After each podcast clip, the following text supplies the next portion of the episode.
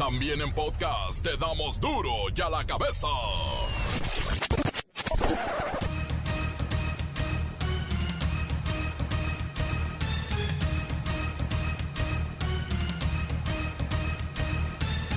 Martes 16 de marzo del 2021 yo soy Miguel Ángel Fernández y esto es duro y a la cabeza sin censura.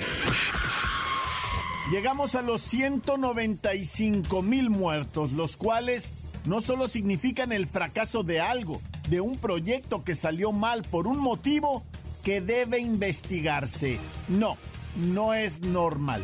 La cantidad de decesos es altísima.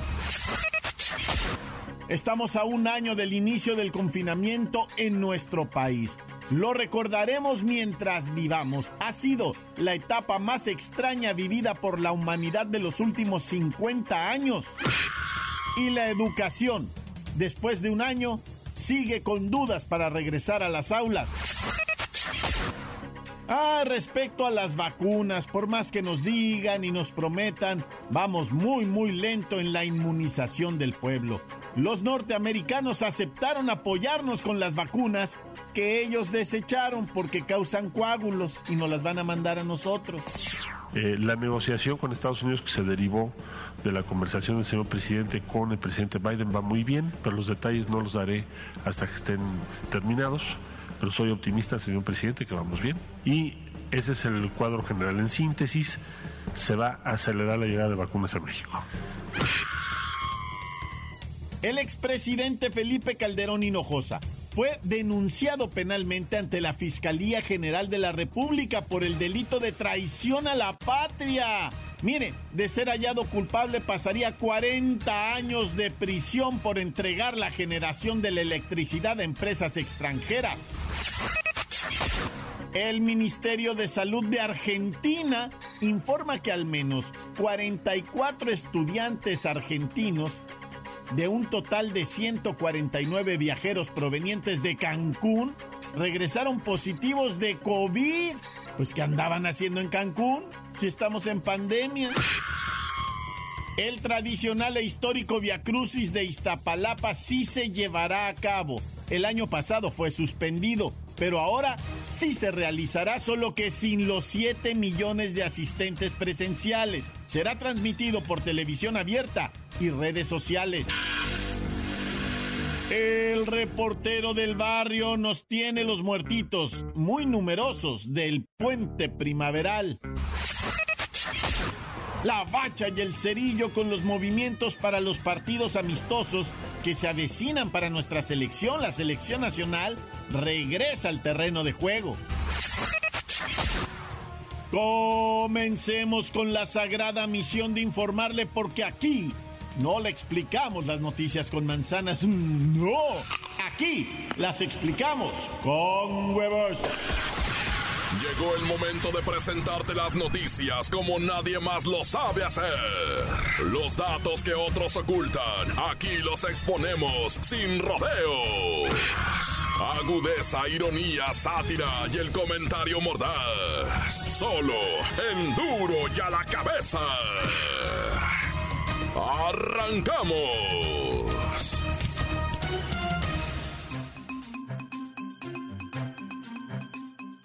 Hoy nos despertamos con la noticia de que el expresidente Felipe Calderón Hinojosa fue denunciado penalmente ante la Fiscalía General de la República por entregar la generación de la electricidad a empresas extranjeras. Por eso, el delito que se le imputa es ni más ni menos que traición a la patria. Y de ser hallado culpable, se establece una pena, bueno, de 5 a 40 años de prisión. Vamos a la línea telefónica con el comandante, ya preparándose para enfrentar los cargos. Primero, quiero aclarar los que me denuncian son delincuentes, expresidiarios que durante mi administración fueron encarcelados por revoltosos y comunistoides. O se refiere a los dirigentes de la Comuna Oaxaca, el famoso y célebre Flavio Sosa alias Trucutú y César David Mateos Benítez. Son los que lo denunciaron por entregar todos los contratos a empresas extranjeras, principalmente españolas. Y ahora pues el pueblo está pagando las consecuencias. No, no, no, no, inventen chismes. Gracias a mi administración, hoy tienen un avión que rifar. Yo lo compré. También tienen que hacer las refinerías que yo prometí y que hasta el terreno compré para taparle el ojo al macho. A ver, si hubiera hecho las refinerías, ¿qué estarían haciendo ahorita en dos bocas? También me deben agradecer que alborote a la delincuencia. Yo inicié la guerra. Hasta eso me deben. Márgara, otro clamatito, ¿no? En, el vasito rojo, ya sabe. Pero ponle más piquetín, ¿no? En la denuncia se menciona que el Código Penal Federal establece la pena de prisión de 5 a 40 años, multa de 50 mil pesos a quien cometa traición a la patria. Yo pensé que me iban a denunciar por el robo de la presidencia, asociación delictuosa, conflicto de interés, genocida, fomento y prácticas de corrupción, pero aún les falta barrio. O sea que voy a estar libre, haya sido como haya sido. Ya, despiértenme cuando abran la barra libre. Márgara, ¿qué pasó con ese vaso rojo? Ándele, ándele pues, comandante. Cuídese mucho y no maneje en ese estado.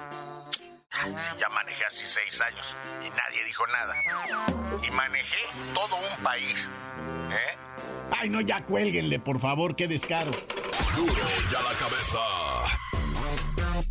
A un añito de que se ordenó el cierre de los colegios en el país ante la pandemia por COVID-19, ahora el gobierno federal ya está trabajando en la estrategia para la reapertura de las clases. Digo, tienen trabajando en esta estrategia meses. Pero bueno, el secretario de Salud recordó hoy que el 14 de marzo de aquel 2020-2020, pues, el Consejo de la Secretaría de Educación Pública votó por cerrar las clases presenciales ante la pandemia. Pero hoy, hoy están buscando la manera de regresar. Vamos con la maestra Hortensia Simbarón, que ya cumplió año con las clases en video. Maestra. Maestra. Maestra, tiene apagado su micrófono. ¡Hijo! Ay, te, oigo, pero no te veo, hijo. ¿Tú sí me escuchas? Sí. Bueno, pero pues eh, como lo dices, hijo, después de un año raro e histórico, ahora viene la apertura de las escuelas que traerá alivio a muchas familias, sobre todo a las mamás, que ya no hayan la puerta, hijo. Y mira, a los niños les devolverá los beneficios educativos de convivir con su maestro y amiguitos. Los va a sacar de la casa para que ya no apesten a cobijitas y a colita.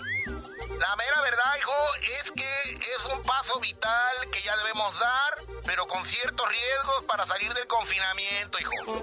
Otra vez el lloradero de chamacos cuando nos vengan a dejar a la escuela, hijo, eh, igual que el primer día. Maestra Hortensia Simbarón, ¿en qué consistirá el plan de regreso a clases? Pues primeramente, hijo, se siguen analizando puntos de importancia como el tamaño de las clases, el uso o no de cubrebocas por parte de los alumnos y la garantía de una buena ventilación en las aulas, hijo. Oiga, maestra, sobre la seguridad de la salud de los menores.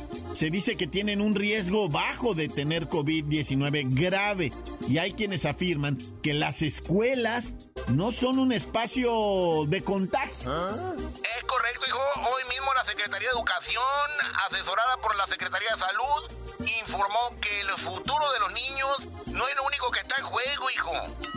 La evidencia internacional indica que las escuelas no son amplificadores de la transmisión del cobicho, pero debemos asegurar que sean seguras, hijo. No queremos que vaya a haber desorden e iniciativas que no cuiden los elementos fundamentales de la protección de las personas, empezando por los educandos y los mentores. Por eso se utilizarán las vacunas para inmunizar a todos los profesores, como ya se hizo en Campeche, hijo. Y bueno, ya te dejo, hijo, porque ya se acabó el recreo virtual. A ver, niños, otra vez. Prendan la cámara y apaguen los micrófonos. Ay, güera al revés. Prendan los micrófonos. y apaguen las cámaras. Ay, ya no sé. Ya no me ven, pero sí me oyen. O sí me ven, pero no me oyen. Ay, no, que batallar con esto. Hasta luego, maestra, y suerte con su regreso a clases, que según dicen los expertos, se ve difícil, simplemente por lo de las vacunas a todos los maestros. Andan muy escasas las vacunas y son muchos, muchísimos maestros. Un millón y medio en todo el país, imagínense. Encuéntranos en Facebook, facebook.com, diagonal duro y a la cabeza oficial. Estás escuchando el podcast de duro y a la cabeza. Síguenos en Twitter. Arroba duro y a la cabeza. Y no olviden que todos aquellos que quieran escuchar el duro y a la cabeza de ayer, tal vez el del viernes, tal vez el del jueves o más atrasito, los encuentra, bueno, en el Himalaya, es esta aplicación de podcast, descárguela y póngale duro y a la cabeza, lo encuentra fácil, somos de los favoritos. Duro y a la cabeza. El reportero del barrio y los muertitos, sí, del puente primaveral. Están bien bélicos, la neta, güey. Resulta ser, ¿verdad? Que estas, estas muertes ocurren mucho, fíjate, más de lo que tú te puedes imaginar. Vatos tirados en la calle, ¿Ah? muertos. Y tú dices, ah, la ma, ¿qué le pasó? ¿Qué le ocurrió? ¿Quién lo clavó? A ver las señas de las muertes. Llegan los estos de los de estos de los de servicio de ambulancias, ¿verdad? Piu, piu, piu. Y empiezan a hacer Cuando hacen así, es que están buscando, están avisando, ya llegamos, ya llegamos a ver quién es el lesionado. Y hacen y nadie pela. Y es que racita que habla y dice, no, pues en la calle, como en este caso A, esquina con 16 de septiembre, Avenida del Río, en lo que viene siendo la colonia industrial Alce Blanco, ¿no? En la en Naucalpan, Edomex. Bueno, pues llegó la patrulla y no encontraban al señor, no, estaba sobre la banqueta, muerto, no estaba amarrado, no estaba enteipado, no estaba encobijado, no estaba perforado por ningún tipo de utensilio o arma, ¿verdad? O sea, no tenía aparentemente nada. Entonces empiezan los paramédicos a revisarlo y dicen,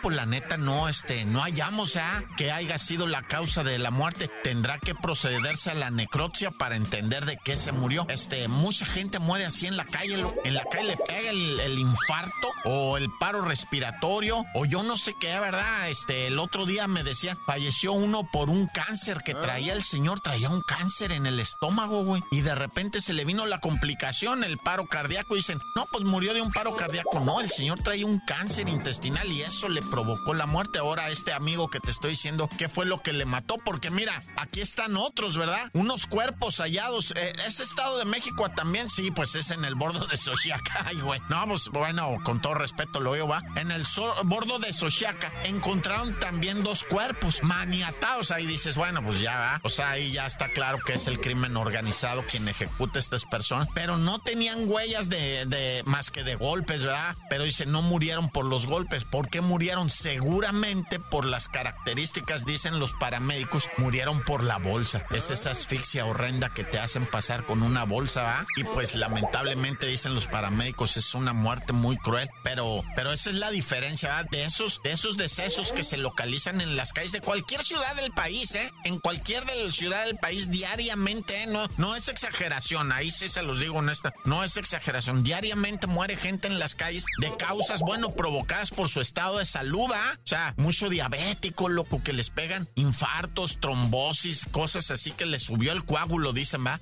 Un coágulo se le atoró y pues le vino el, este cerebral y se murió, ¿va? O en su defecto, bueno, pues también están las ejecuciones como esta, en donde no se halla con qué arma lo clavaron o qué, pero pues es la bolsa asesina, güey. Yo le tengo terror a todo esto. No, ya, ¿Cómo está la raza en la calle? ¿Cómo está la gente de la construcción? Es esto, moro. Yo sí he andado trabajando en la construcción, la neta, güey. He andado trabajando. Oye, y me acuerdo cuando trabajaba en la construcción y, tenía que ir a chambear, siempre pasaba por el puesto de periódicos a ver el ah. periódico que pone unas asentaderas, ¿verdad? Ahí siempre en la... Ya sea el gráfico, ya sea el... No sé, ahí pasaba la prensa, ¿no? Ahí pasaba uno a mirar, siempre a, ver la, la las nachas del día, va. Ya, bueno, no estén de, groseros, ya. Oye, fíjate que te platico algo de Morelos, ¿no? Un hombre que intentaba bajar de peso, ¿ah? Ya ven como si no es bueno estarle dando carrilla. ¿Qué onda, gordo? Ponte pilas, marranote. Ey, estás bien puerco. Y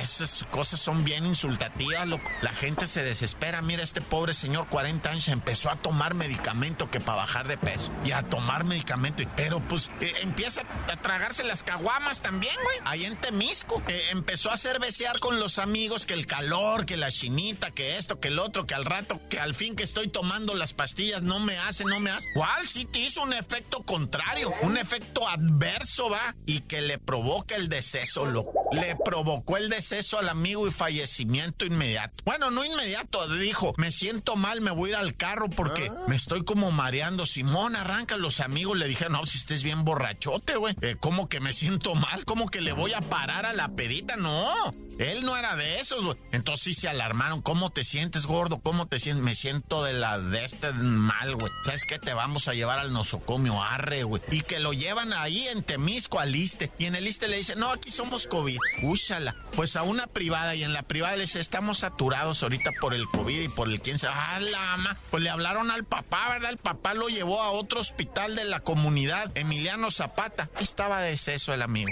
Había muerto ya el amigo. Dicen los médicos, por mezclar precisamente eso de lo que viene siendo las pastillas para bajar de peso y la cerveza, loco, el alcohol y todo ese rollo. Ven, que si hace daño es gente, cuídense, hombre. Y ya para despedirnos, me mandaron un, un, videito en donde estoy mirando un muchacho joven como de unos 22 años se salva de ser asesinado en Santa María la Ribera porque corre en sentido contrario. Viene una moto persiguiéndolo, el vato se detiene, le avientan los tiros, el vato esquiva las balas, yo no sé, pues más bien hace movimientos de cadera, corre en sentido contrario, la moto se da la vuelta, va atrás de él y se vuelve a regresar en el sentido derecho, pero la moto ya no puede torcer, se les escapa con quiebres de cintura, el morro se ve que jugaba fútbol, ¿verdad? porque los hizo el dribbling y ábrete, loco. Quién sabe cuánto tiempo le queda el goce de estar vivo, porque cuando te la sentencian, Dios conmigo y yo con él, Dios delante y yo tras del tan tan se acabó, corta. La nota que sacude. ¡Duro! ¡Duro ya la cabeza! Antes del corte comercial, escuchemos sus mensajes. Envíelos al WhatsApp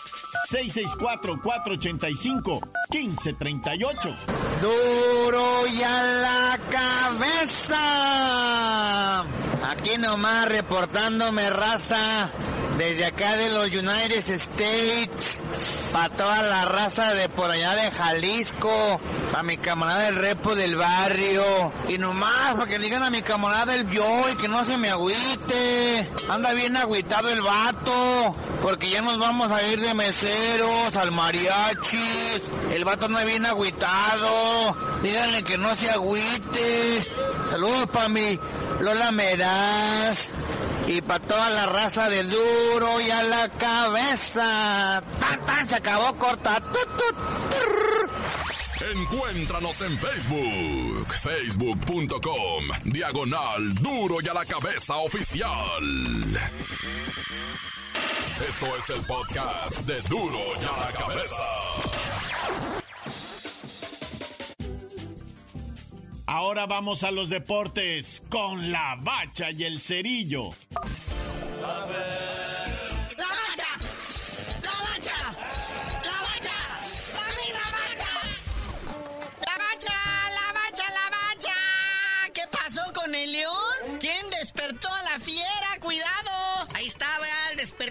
campeón. Ahora sí, tres puntos a su cuenta, que no le ayudan en mucho, ¿verdad? Todavía está fuera de repechaje, pero pues ahí va. Y al Necaxa pues lo hunde más en lo que viene siendo la tabla general y en el pago de los 120 millones, ¿verdad? Porque no hay descenso, pero hay multas. Pues ahí está el León. 3-1 nada más. Le pegó al Necaxa, ¿verdad? Y estamos viendo que con esto Cruz Azul y América pues continúan aumentando la distancia de los, eh, o sea, se equipos pues, que se dicen más o menos buenos. Y está chido, la verdad, ver cómo el AME y la máquina se desprenden porque pues, sería un clásico que todos quisiéramos ver en instancias superiores.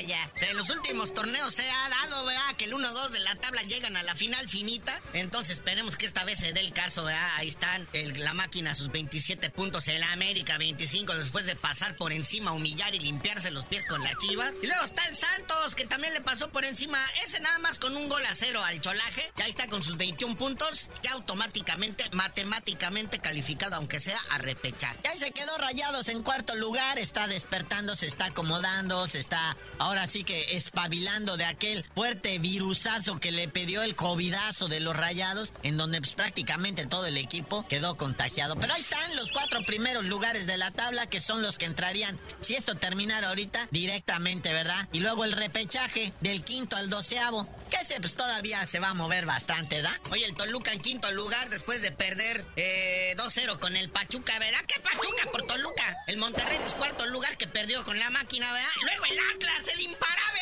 Atlas en sexto lugar. Que suma 18 puntos, cosa que en los últimos 20 años nunca había alcanzado. Ya aquí en adelante pueden perder todo, ya no le hace. Luego está el Puebla, ¿verdad? Pues que fue el que perdió 1-0 con el Atlas. Después el Querétaro. Este le ganó 2-1 al Atlético San Luis. Luego el Mazatlán, que le ganó al Tigres. No puede ser. Tomás Boy regresa al que él llama el equipo de sus amores, los Tigres. Regresa al volcán. Les gana 2-1. Guiñac falla un penal. O sea, fue la tarde redonda para el jefe Tomás Boy. Sí, cierto. Cholos está en lo que viene siendo décimo, San Luis 11 y Tigres 12. Pero llama la atención una cosa, ¿verdad?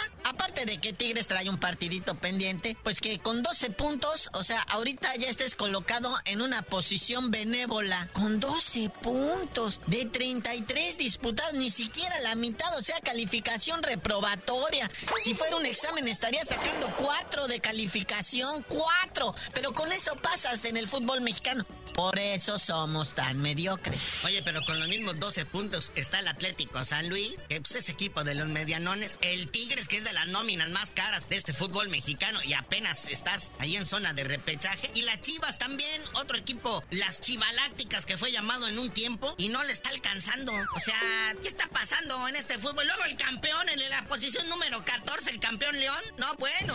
Y los Pumas, subcampeón en la posición número 16.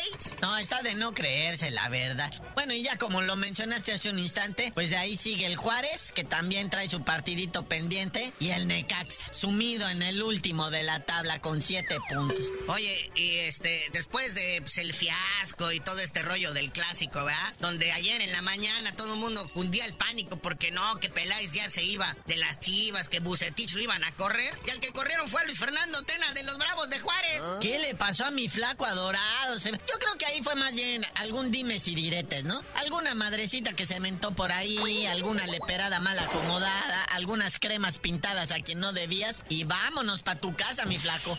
Los proyectos del Flaco Tena últimamente no le han funcionado. Es buen director técnico. En su palmarés ha hecho campeón al Morelia, hizo campeón a la máquina, ganó con la selección nacional las Olimpiadas medalla de oro con la sub-23. Ay, inolvidable aquel domingo despertar a las 6 de la mañana para empezar a ver adormecido y crudo el partido que nos curó todo. Pues ni modo, el flaco Tena se va con solo dos victorias, tres empates, cinco derrotas. Y fíjate, carnalito, este torneo, el Guardianes 2021, es el que más eh, semanas han pasado, más fechas sin que hayan corrido un director técnico. Aguantamos hasta la fecha 11. Y qué bueno, la neta, porque ya estamos hasta aquí de tanta tragedia, pero... Y se fue el flaco porque de veras, o sea, algo mal hizo, o sea, aparte de perder todo, ¿va? Pero, pero no era para tanto, aguanten tantito, si no hay descenso. Sin antes felicitar y pues desearle la buena vibra al Piojo Herrera, que es el que suena fuerte para sustituir al Flacotena allá en Juárez. Recuerda que los equipos de frontera se le da bien al Piojo, ya ves al Cholaje, lo tuvo de subcampeón y llegaron a liguilla. Las últimas liguillas que jugó el Cholaje fueron de la mano del Piojo Herrera. Pero ya tú dinos por qué te dicen el cerillo. Hasta que hablemos de la selección nacional, que ahí viene el Moletour, les digo.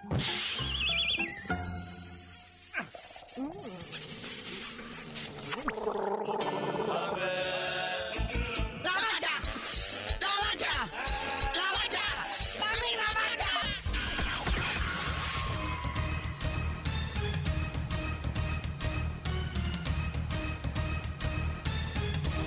Por ahora hemos terminado. No, no me queda más que recordarles que el compromiso en duro y a la cabeza no es explicarle las noticias con manzanas. No, aquí las vamos a explicar con huevos. Por hoy el tiempo se nos ha terminado. Le damos un respiro a la información, pero prometemos regresar para exponerte las noticias como son. Duro y a la cabeza es Miguel Ángel Fernández, Arturo González, Evi González y la producción de Luis González, el señor X. Una producción original de MBS Radio.